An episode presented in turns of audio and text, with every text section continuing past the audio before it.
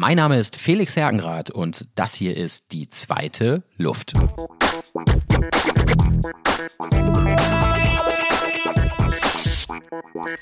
Und damit, Freunde, willkommen zur zweiten Ausgabe von Die zweite Luft, der ja immer noch neue Fahrradpodcast der Hamburger Morgenpost.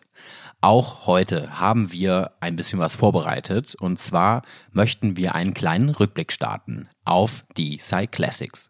Und das machen wir nicht irgendwie, das machen wir mit einer ganz besonderen Folge, einer Community-Folge. Die Protagonisten, die ihr heute in dieser Folge kennenlernen werdet, die kennt ihr bisher noch nicht. Aber sie sind Teil der zweiten Luft-Community. Das heißt, sie gehören zu den Freunden des Hauses. Mit ihnen fahren wir regelmäßig gemeinsam Fahrrad. Bevor es mit dem Podcast losgeht, möchte ich euch ein paar Hinweise an die Hand geben. Erst einmal, einige von euch haben ihn schon entdeckt, den Instagram-Channel von Die Zweite Luft. Unter dem Handle at Die Zweite Luft kannst auch du dem Channel folgen und du verpasst wirklich gar nichts mehr, was bei uns so los ist. Und das nächste, nicht weniger wichtig, ist der Strava Club von Die Zweite Luft. Für alle Strava-NutzerInnen unter euch, schaut doch mal vorbei bei Die Zweite Luft oder bei Die Zweite Luft auf Strava und werde dort Mitglied und dann können wir auch dort gemeinsam Fahrrad fahren.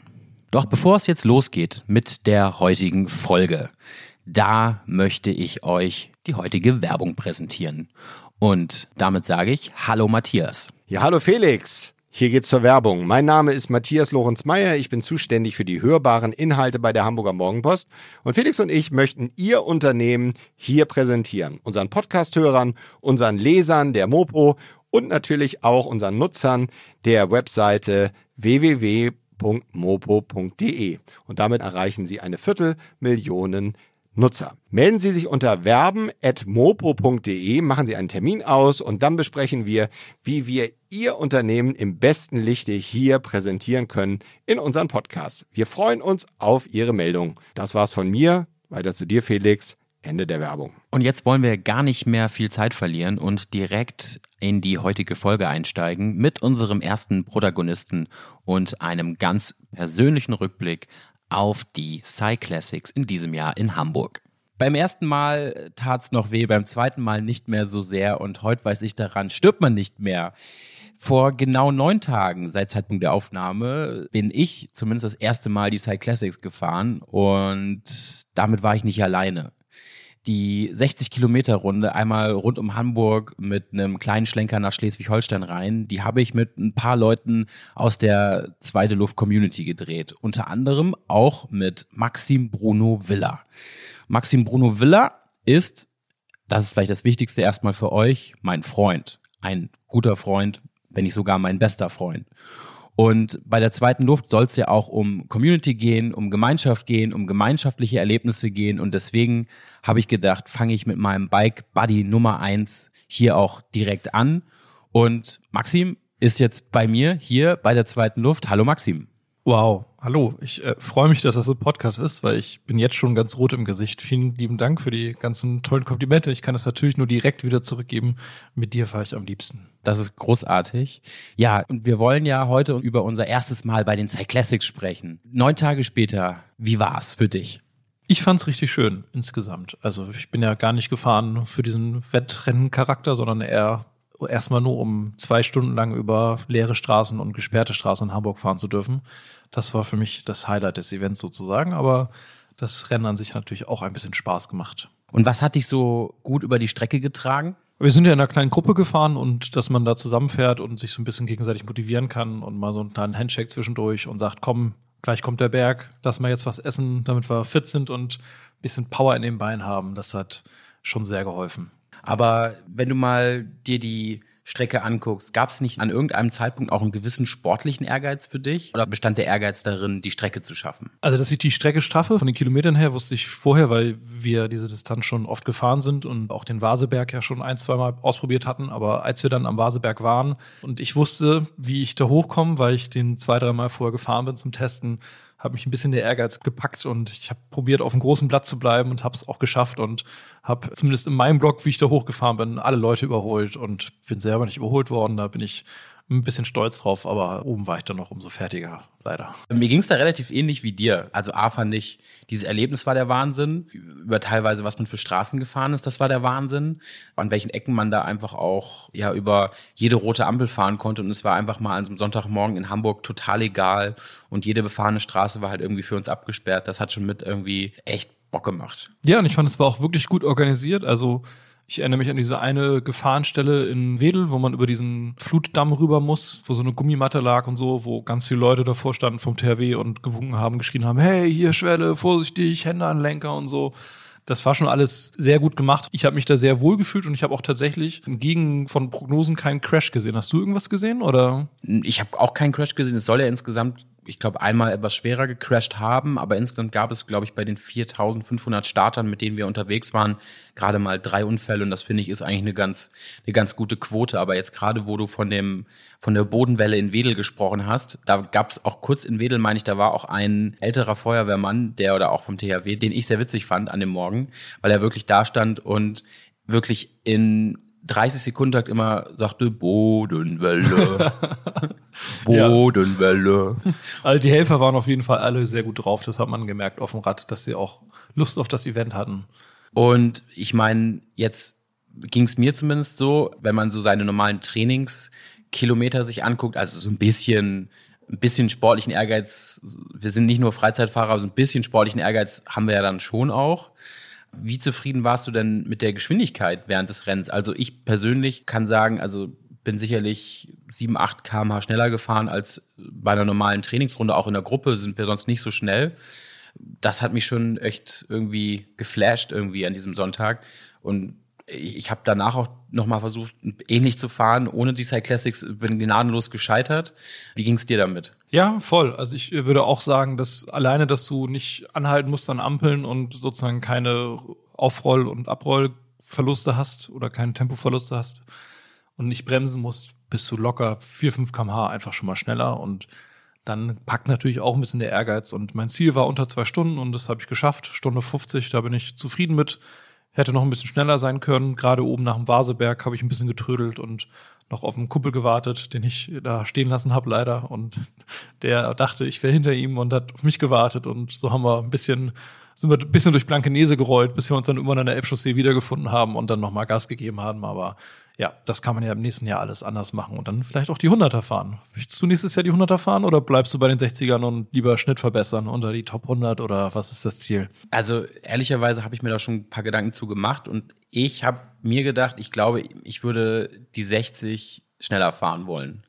Ich würde die 60, weil jetzt haben wir ja sehr tief gestapelt bei diesem Mal. Für alle, die es nicht wissen, man startet bei den Say Classics in Blöcken und in diesen Blöcken muss man vorher angeben, wie schnell man oder was für einen Schnitt, Kilometerschnitt man fährt. Und wir haben, glaube ich, einen Schnitt angegeben, der zwei km über dem Mindestschnitt lag. Also 26 statt 24 genau, Mindestgeschwindigkeit. Richtig, genau. Und jetzt haben wir beide die 30 ordentlich gerissen. Also kann man sagen, also zumindest gerissen. Ja. Und ich würde da tatsächlich sagen, dass man sich nächstes Jahr bei den 60ern in dem 30er-Block einordnet und da einfach dann mal versucht, die anderthalb Stunden, die es ja dann irgendwie plus minus sind, alles aus dem Tank zu holen, was man hat und dann einfach mal zu sehen, weil jetzt war es ja so das erste Mal einfach so, man hat die Strecke kennengelernt, man hat gesehen, was ist so, was ist so möglich. Aber ich glaube, wir haben ja alle danach gesagt, da wäre halt noch mehr gegangen und das fände ich halt spannend rauszufinden, was wäre das mehr. Man ist ja auch, wenn man eine normale Tour fährt, fährt man ja nicht auf Zerstörung, sag ich mal. Also man nein, ja, nein, man, genau man will ja entspannt nach Hause kommen und am nächsten Tag noch zur Arbeit gehen können und so. Und bei den nächsten Rennen sozusagen würde ich mich schon noch mal ein bisschen besser takten, dass man noch mal ein bisschen mehr raushaut und am Ende noch mal ein bisschen fertiger ist einfach, aber dafür noch mal ein bisschen mehr gegeben hat. Und was auch ganz interessant war zu sehen in den Statistiken, also man kann sich äh, online ja auf der Cyclastics Website die Rangliste anschauen und da sieht man, dass wirklich sehr viele Leute um diese 1,30er, 1,40er Marke eingefahren sind. Und wenn man sozusagen unter diese 1,30er kommt, dann müsste ja ein Schnitt von 35 sein. Das ist ja schon machbar auf jeden Fall, aber dann rutscht man natürlich ordentlich nach oben da auf dem Podestchen sozusagen. Also und wenn man dann sagt, man kombiniert das vielleicht, dass man sagt, man hat dann wirklich eine Truppe von drei, vier Leuten, die alle so ein ähnliches Ziel haben, einen ähnlichen Schnitt haben und kann dann wirklich so als Gruppe davor pacen. Immer schön im Windschatten, auf jeden ja, Fall. So, immer abwechseln, die Maschine, die zweite Luftmaschine, die rollt. Hätte ich, hätte ich Lust drauf. Ja, warum nicht? Und ich sag mal so, und wenn das Training so weit fortgeschritten ist, bis dahin, dass auch die 100 drin sind, im nächsten Jahr habe ich auch gelesen, soll es die 100, ich glaube 75 Kilometer wieder geben für die Amateure. Also die Profidistanz sozusagen für die Amateure, oder? Genau, zusätzlich. Also dann soll es drei Amateurrennen geben oder drei Jedermannrennen geben plus das Profirennen. Das wäre mir ein bisschen viel, sag ich ehrlich. Also 175 bin ich so frei auch noch nicht gefahren. Das müsste man noch mal probieren vorher auf jeden Fall. Aber bis dahin ist ja noch ein bisschen, oder? Ja, aber ich, also ich finde, wir sind ja immer schon stolz, wenn wir unseren Fondo, also ein Fondo ist bei uns ein 100er fahren, 100 Kilometer fahren. Also wäre ich entweder 60 oder 100 Kilometer wäre ich dabei, aber ich glaube, mehr wäre, also bin ich raus. Also ich glaube, man kann mal auf den 100er schielen. Vorsichtig. Vorsichtig auf 100er schielen und dann den 60er mindestens fahren. Ja, ich meine, wenn man bedenkt, dass man den normalen Fondo in Hamburg fahre ich so mit einem 25er, 26er Schnitt. Das sind dann ja so um und bei vier Stunden mit einem kleinen Päuschen zwischendurch, viereinhalb, fünf Stunden. Das ist ein ganzer Sonntag im Prinzip. Aber wenn man jetzt diese 31 kmh oder 30 kmh plus von den 60er anrechnet, dann sind es ja doch nur noch drei Stunden auf einmal. Und das ist ja schon wieder irgendwie in einem Bereich, wo man sagt, das wird irgendwie machbarer, auch ja, konditionell zumindest bei mir. Definitiv, definitiv. Wie hast du dich denn, das ist ja vielleicht auch nicht nur das Rennen an sich selber oder dieser Tag an sich selber, wie hast du dich denn gezielt auf diesen Tag vorbereitet? Auch, ja, ich habe schon gesagt, bei uns stand jetzt primär nicht die Zeit im Fokus. Also wir haben beide das gleiche Ziel gehabt, unter zwei Stunden zu bleiben. Aber wir haben jetzt nicht gesagt, wir müssen jetzt irgendwie unter die ersten 100 fahren oder ähnliches. Habe ich auch nicht geschafft. Ich auch nicht. Darum sollte es auch bei uns nicht gehen. Da ging es ja wirklich mehr um den Spaß, um die Leidenschaft. Aber trotzdem soll man ja, sollte man sowas ja auch nicht unvorbereitet machen. Wie hast du dich auf diesen Tag vorbereitet? Also ich bin äh, einmal mit zwei Kumpels, da warst du leider nicht dabei, sind wir die komplette Strecke abgefahren im Prinzip, bis auf dieses Schnellstraßenstück, das man ja nicht fahren darf normalerweise. Da sind wir so ein bisschen links und rechts durch die Rabatten und durch Waldwege und so. Das war auch interessant, mal plötzlich auf so einem Ponyhof zu stehen mit dem Fahrrad und dann äh, weiterzufahren. Das habe ich gemacht und dann bin ich diese Vasenberg. Das äh, war sozusagen das, wo ich wusste, wo man sozusagen, wenn man das sich so ein bisschen einteilt und weiß, wie man wo pacen kann, dass es gut ist, wenn man da gut hochkommt, sozusagen, wenn man da viel Kraft verlieren kann, wenn man das falsch macht und falsch angeht. Und deswegen habe ich den, ich glaube, dreimal tatsächlich vorher gefahren, um dann so zu wissen, okay, am ersten fahre ich so an und dann weiß ich, sobald ich oben bin, direkt erstmal, das ist ja, man fährt erst ein Stückchen hoch und dann geht's wieder ein Stückchen runter und dann kommt so eine Kopfsteinpflasterkurve und dann geht's noch mal steiler hoch, aber viel kürzer sozusagen. Und da wusste ich, okay, wenn ich den ersten geschafft habe, dann sofort direkt was trinken, damit man wieder ein bisschen fresh wird sozusagen und dann einfach Vollgas runterballern, so schnell wie es geht, Vollgas-Tempo. Und dann schafft man den zweiten Hügel im Prinzip im ersten Drittel komplett durchgerollt, bevor man wirklich treten muss, weil man noch so einen Speed mitbringt. Und dann kann man da sich so ein bisschen sozusagen konditionieren. Und das hat auch tatsächlich ganz gut funktioniert dann im Rennen tatsächlich, ja. Das würde ich auf jeden Fall empfehlen, diese, ich sag mal, diese essentiellen Choke Points sich, sich anzuschauen. Ich meine, den Rest der Strecke, Hamburg ist jetzt ja eine flache Stadt, da überrascht eigentlich wirklich was. Und dieses abschüssige Stückchen dahinter, dann Elbchaussee und so alles, das war, war ja auch schön gemacht sozusagen, dass man erst diese Anstrengung hat und dann wirklich eigentlich relativ smooth bergab durchrollen kann ein paar Steigungen zwischendurch, aber jetzt nichts Dramatisches. Jetzt hast du eben schon erwähnt, wo du wie getrunken hast. Wie viele Flaschen hattest du denn dabei? Wie viele Flaschen Wasser hattest du dabei und hast du das komplette Wasser verbraucht oder musstest du sogar bei der Versorgungsstelle ranfahren?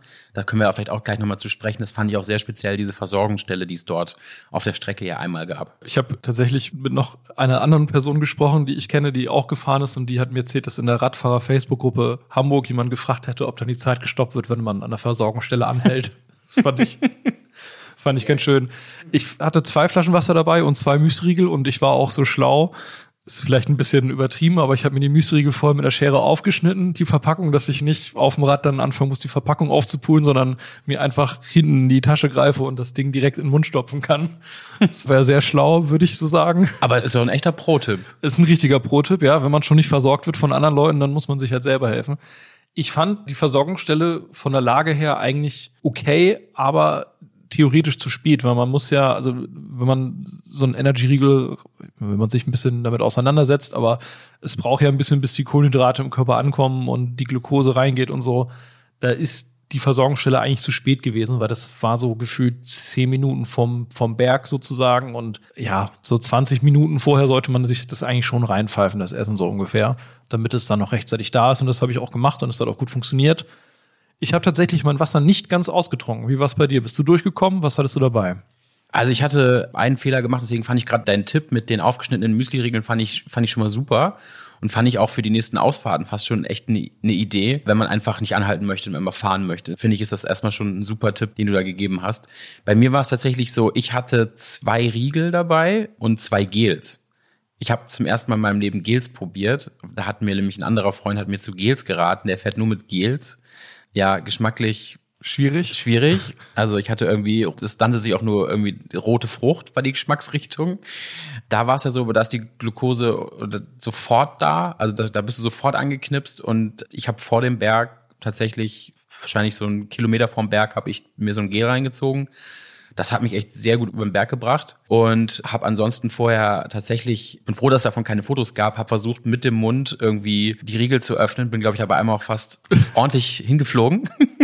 nee, aber habe mich da fast schon ein bisschen irgendwie in Gefahr gebracht, weil es wirklich morgens so, man war ja irgendwie auch noch ein bisschen müde, versucht mit, mit Mund einer Hand irgendwie diesen Riegel so aufzureißen ja. und Ah, es war schon irgendwie bescheuert. Also war schon sehr bescheuert, weil eigentlich so, eigentlich wollte man sich nur essen und dann hat man sich dieses, die, die Verpackung da irgendwie in den Mund geschoben und hat dann da irgendwie auf diesem Riegel rumgekaut und. Ich habe vor allen Dingen immer auch sonst normalerweise Stückchen von der Verpackung mit im Mund, wenn ich äh, sozusagen im Stress da den Riegel esse. Und dann muss man immer sich diese Verpackung noch aus dem Mund rauspulen und dann will man das ja nicht auf den Boden werfen und dann steckt man sich das dahin in die Rückentasche und so. Da war das mit dem Aufschneiden schon zumindest für die Ausfahrt okay. Wenn ich jetzt normal fahre, dann nehme ich einen Riegel mehr mit, dann würde ich das nicht machen, weil ich nicht weiß, ob ich den jetzt esse oder nicht. Aber für das Event, wo ich wusste, zwei Riegel, zwei werden gegessen, habe ich das mal so gemacht und hat für mich funktioniert auf jeden Fall. Ja, sehr gut. Also wie gesagt, den einen Tipp von dir, den finde ich schon super und den, den werden wir auch lobend noch an der einen oder anderen Stelle hervorheben.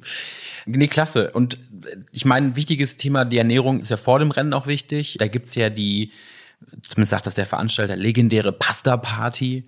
War das ein Thema für dich oder was hast du am Abend vorher gegessen? Ich habe erst bei Abholung meiner Startunterlagen erfahren, dass es eine Pasta-Party gibt tatsächlich. Also so genau habe ich mich leider nicht informiert vorher und ich glaube, das kostet ja auch sogar extra.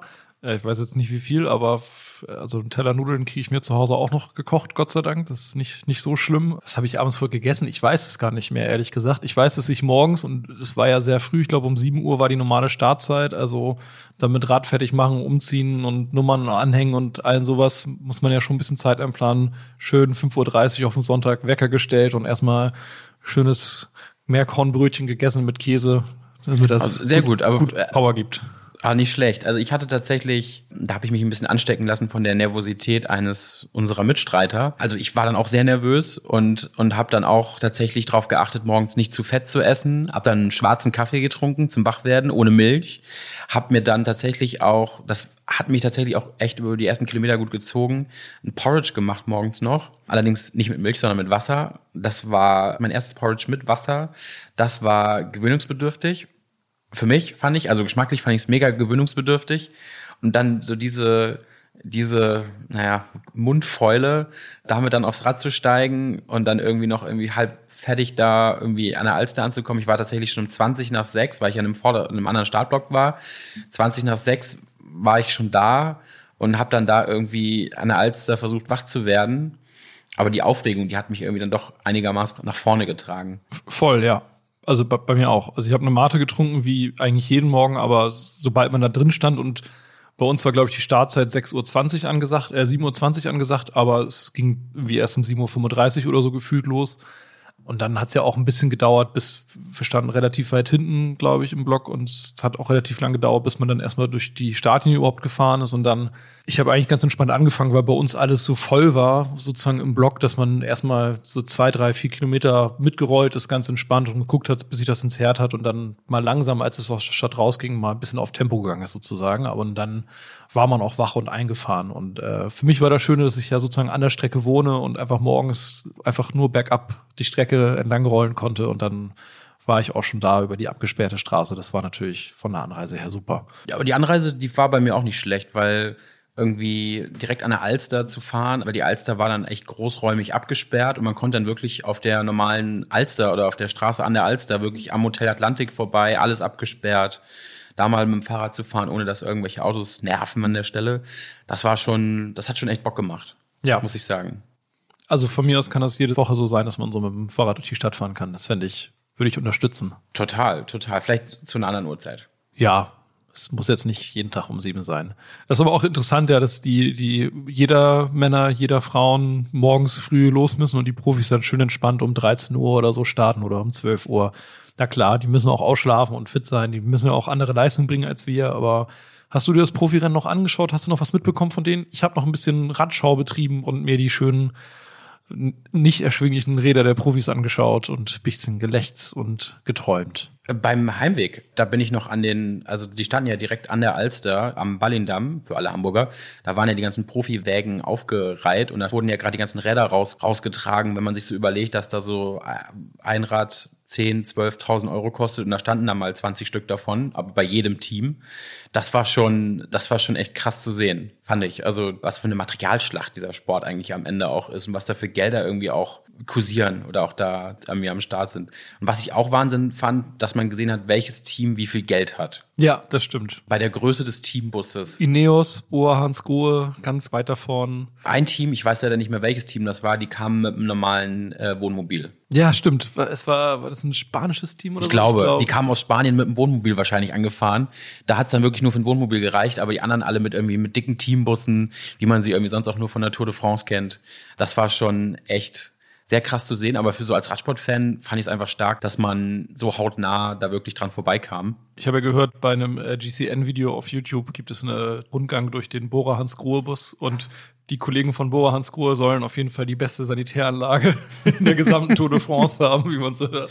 Das ist ein sehr guter, sehr guter Punkt hier beim Podcast. Da können wir ja auch immer Dinge in die Shownotes packen. Ich würde sagen, das GCN-Video, das packen wir einmal ähm, in die Shownotes. Dann könnt ihr einmal sehen, wie so ein Teambus gerade bei Bora Hans Grohe von innen aussieht. Das ist, finde ich, sehr spannend an der Stelle. Ja, war auf jeden Fall interessant. Bevor wir zum Ende kommen, habe ich noch eine Frage, die ich, die ich dir gerne stellen wollen würde. Ging es dir auch so? Also ich, ich bin davor meistens nur irgendwelche Lauf-Events gelaufen und ein bestimmter Schlag Mensch hat immer das Bedürfnis, sich zu verkleiden. Hast du auch, also ich musste echt gut lachen. Ein, Den Tropenradler? Ja, oder? genau. ein älterer Herr, der in kompletter Tropenmontur inklusive Tropenhelm. Was interessant ist, weil du Regularien einen äh, geprüften Helm tragen musst. Und ich gehe davon aus, dass dieser Helm nicht geprüft und unfallsicher ist, zumal der ja auch nicht mal einen Gurt hatte, sozusagen, Nein, der ihm genau. am Kinn befestigt hat, sondern einfach nur diesen flachen Hut im Prinzip getragen hat. Also da musste ich schon gut lachen, weil er gefühlt auch auf einem kleinen Klapprad fuhr und sich selber aber auch an einem der vorderen Startblöcke, also auch dann mit entsprechender Geschwindigkeit eingeordnet hatte und glaube ich das ganze Feld einmal an ihm vorbeigerollt ist. Und da habe ich schon gedacht, so, wow, also Respekt, guter Auftritt. Hast du noch mehr von solchen verkleideten FahrerInnen gesehen? Mm, verkleidet nicht, aber was schon auffällt immer ist, wenn irgendwie so ein Moped vorbeifährt mit Kamera, dass schon es auch viele Menschen gibt, die dann wirklich extra posen sozusagen oder irgendwie probieren die Gruppe zusammenzukriegen und alle die Hände hoch und so und es mitten auf der Strecke ist oder irgendwie gerade auch eine blöde Stelle, weil es gerade bergab geht und man will eigentlich vorbei oder so.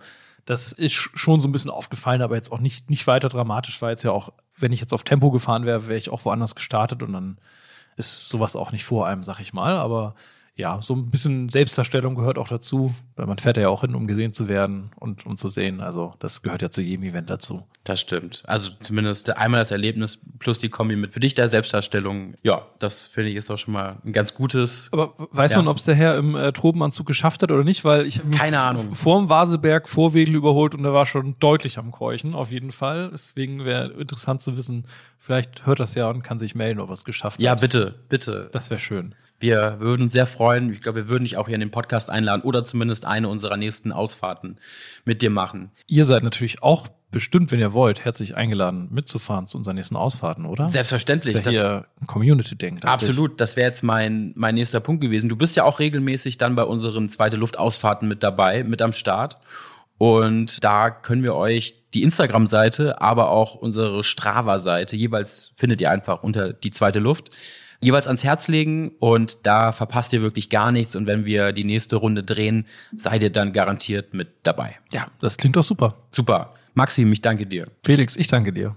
So, und jetzt freue ich mich mit einer lieben Kollegin zu sprechen, die auch in diesem Jahr zum ersten Mal die Cyclassics gemeinsam mit mir gefahren ist, oder zumindest standen wir gemeinsam an der Startlinie. Dana Schlünzen ist hier. Hallo Dana. Moin Felix. Moin Dana. Du bist ja in diesem Jahr zum ersten Mal die Psy Classics gefahren. Was hat dich bewogen, an diesem Sonntagmorgen sehr, sehr früh aufs Rad zu steigen? In der Tat sehr, sehr früh. Ja, eigentlich trainiert man ja immer viel alleine oder vielleicht auch mal in einer, in einer kleinen Gruppe und macht irgendwie einen gemeinsamen Ausflug, kann das so verbinden und dann ja einfach mal unter anderen äh, Bedingungen zu fahren auf einer gesperrten Strecke ohne Ampeln oder andere äh, Behinderungen durch den Verkehr äh, mal so durchsausen zu können. Das hat mich eigentlich äh, motiviert, da mal mitzumachen. Und wie zufrieden warst du, ich sag jetzt mal, mit dem Tag? Bist du zufrieden mit deiner beispielsweise Zeit gewesen oder hast du auf die Zeit geachtet überhaupt? Wie, wie bist du so jetzt, wo, wo die Cyclassics in den Beinen sind? Wie zufrieden bist du mit deiner Leistung an dem Tag? Ich war doch erst ein bisschen äh, nervös, als wir da dann gemeinsam am Start standen ob man dann wirklich über die Distanz und so früh am Morgen, was eigentlich gar nicht so meine Sportzeit ist, das so gut durchziehen kann oder ob man doch vom Besenwagen nachher eingesammelt wird oder weiß ich nicht, eine Panne hat, äh, was weiß ich, was da alles äh, noch so passieren kann. Und war dann tatsächlich sehr zufrieden äh, mit meiner Zeit und äh, war doch deutlich äh, früher im Ziel als erwartet. Das pusht einen ja dann doch nochmal ähm, in so einem so eine Art Wettkampf-Setting zu fahren. Und es macht natürlich viel aus, wenn man dann doch bei den anderen Leuten mal im Windschatten fährt und einfach dieses ganze drumherum, äh, die Leute, die einen dann noch ein bisschen vom Straßenrand äh, anfeuern. Und äh, natürlich äh, kämpft man da auch immer ein bisschen gegen sich selbst. Was hat dir denn auf der Strecke besonders gut und vielleicht auch nicht so gut gefallen? Mm, also ich fand es echt gut organisiert, ähm, schon vom Start mit den Startblöcken etc.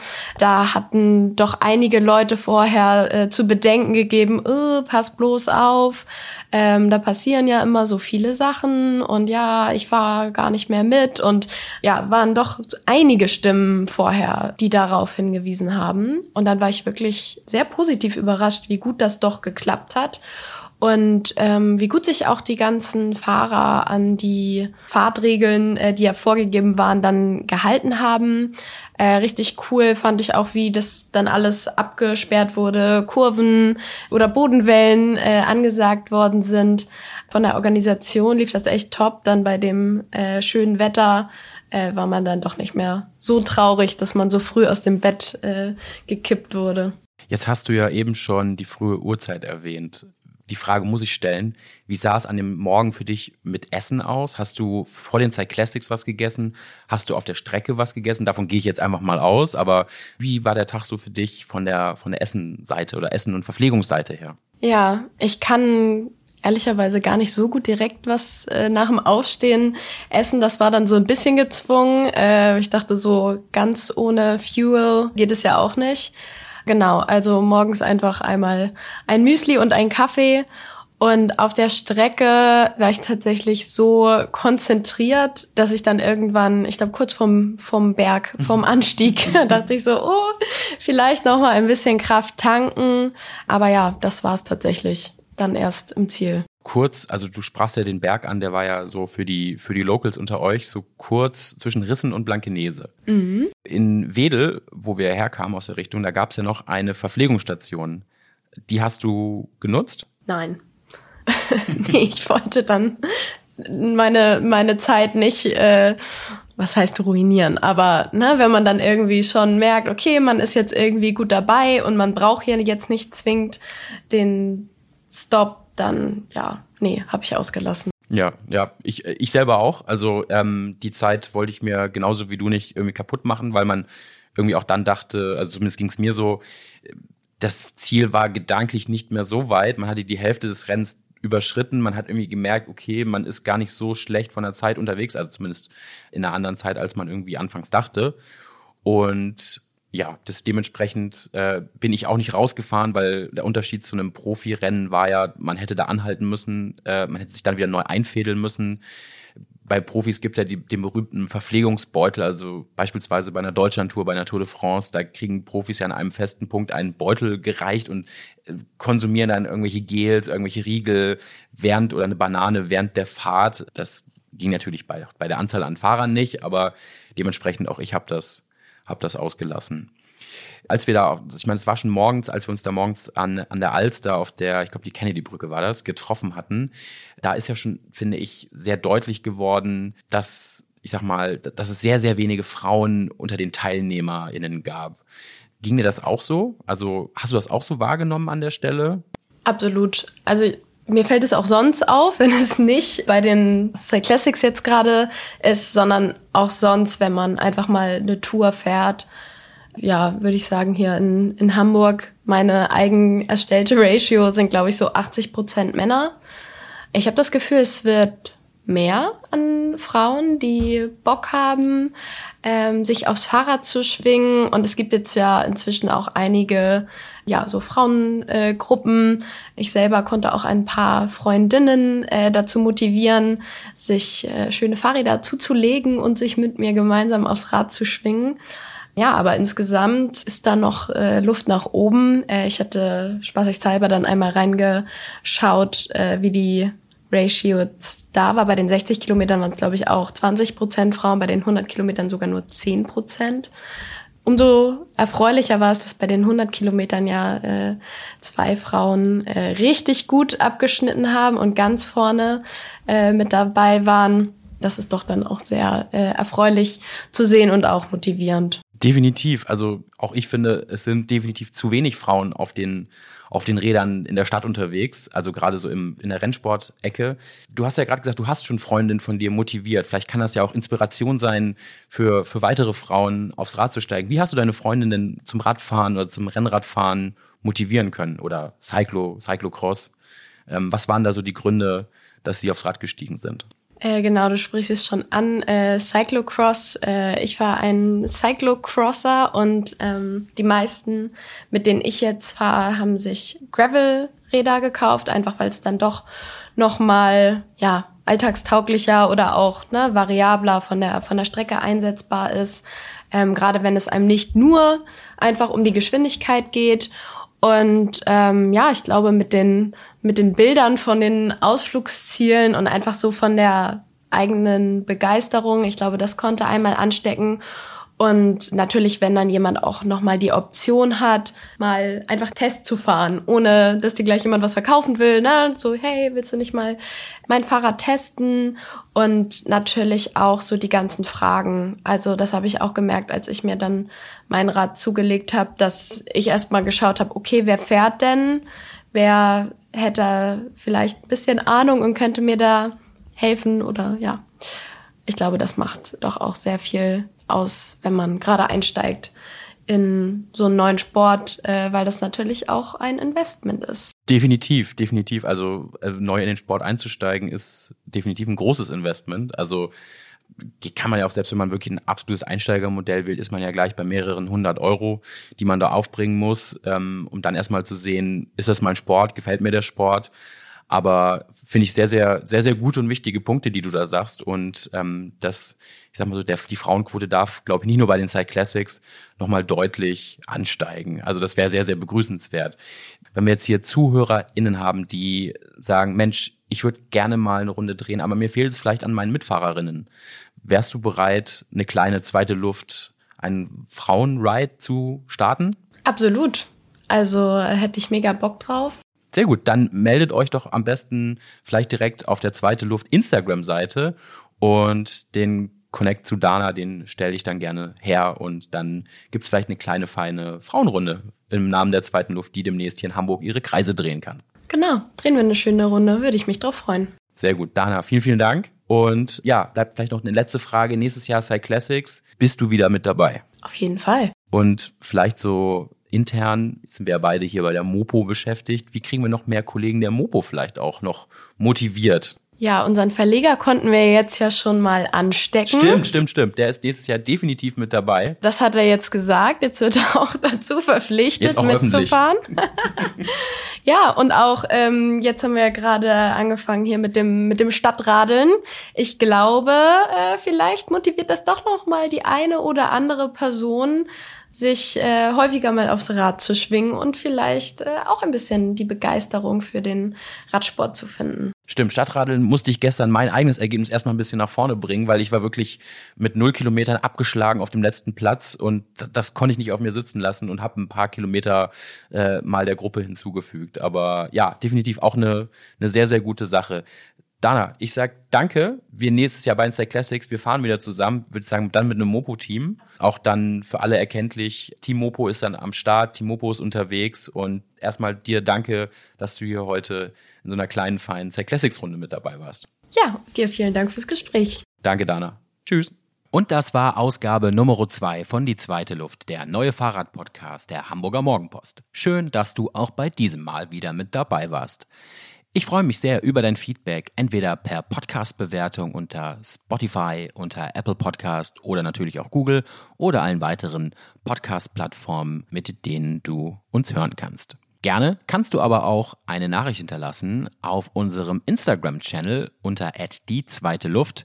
Dort bleibst du regelmäßig auf dem Laufenden, auch zwischen unseren Podcast-Folgen. Jetzt wünsche ich dir noch eine schöne nächste Tour und freue mich, wenn du beim nächsten Mal wieder hier genau mit dabei bist. Mach's gut und tschüss.